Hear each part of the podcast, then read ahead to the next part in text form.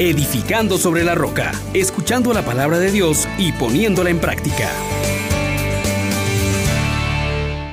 Paz y alegría en Jesús y María. Les saluda el diácono Carlos César una vez más en Edificando sobre la roca. Que en este día de misericordia en que Dios nos da confiar en Él y no caer en la murmuración, podamos nosotros caminar en fidelidad. Invitemos al Espíritu Santo diciendo, oh gran poder de Dios, enciéndenos en tu fuego el amor.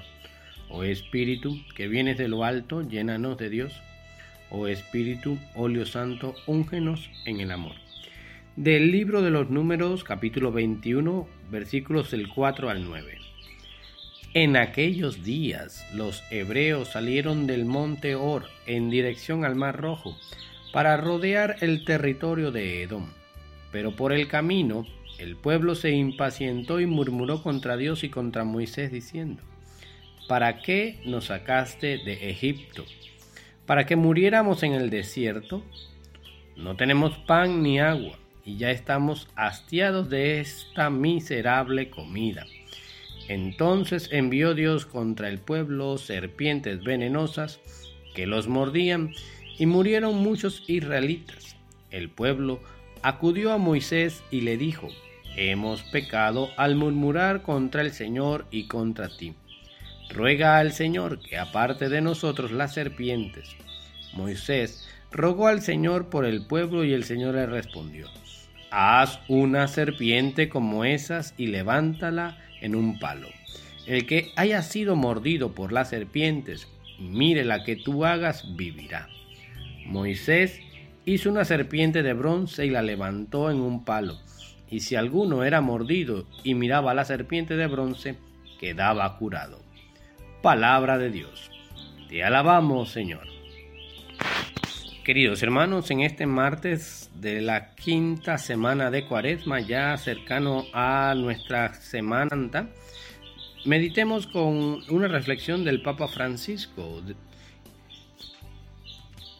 y haciendo referencia a lo que envenena el alma, podamos volvernos hacia Dios. Si tenemos caprichos espirituales con Dios y no somos capaces de aceptar el estilo divino, nos ponemos tristes y acabamos murmurando. Es un error que hoy cometen tantos cristianos, como nos cuenta la Biblia, que le pasó en su día al pueblo judío cuando fue salvado de la esclavitud de Egipto. Acabamos de leer en el libro de los números el episodio en que los judíos se rebelan cansados de huir por el desierto, hartos del alimento sin cuerpo del maná, y empiezan a murmurar contra Moisés y contra Dios. Muchos acabarán mordidos por serpientes venenosas y morirán. Solo la oración de Moisés que intercede por ellos y levanta un estandarte con una serpiente, símbolo de la cruz en la que colgará Cristo, salvará del veneno a quien la mire.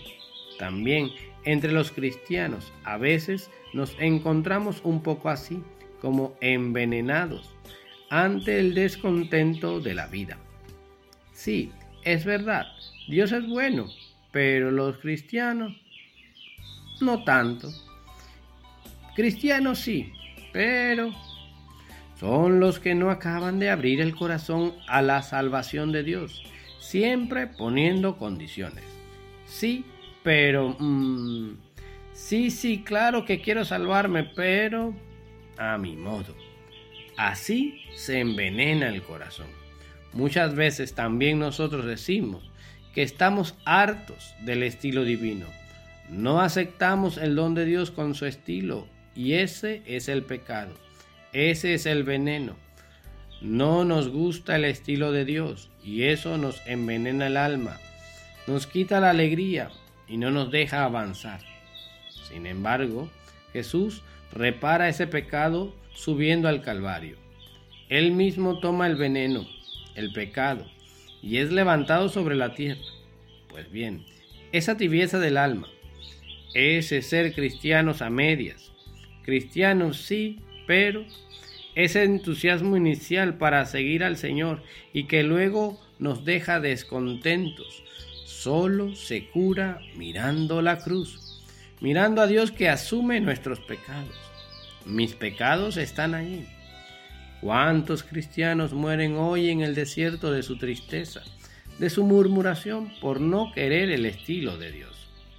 Miremos la serpiente, el veneno, allí en el cuerpo de Cristo, el veneno de todos los pecados del mundo, y pidamos la gracia de aceptar los momentos difíciles, de aceptar el estilo divino de la salvación, de aceptar también ese alimento tan flojo del que se quejaban los judíos, de aceptar las cosas de Dios, de aceptar los caminos por los que el Señor me saca adelante. Que esta Semana Santa, que empieza ya el próximo domingo, nos ayude a salir de esa tentación de volvernos cristianos, sí, pero. Y que la bendición de Dios nos conceda ser perseverantes en la fe y creer que Dios nos conduce por caminos de salvación. Bendiciones para todos. Les exhortamos, hermanos, por la misericordia de Dios, que pongan por obra la palabra y no se contenten solo con oírla.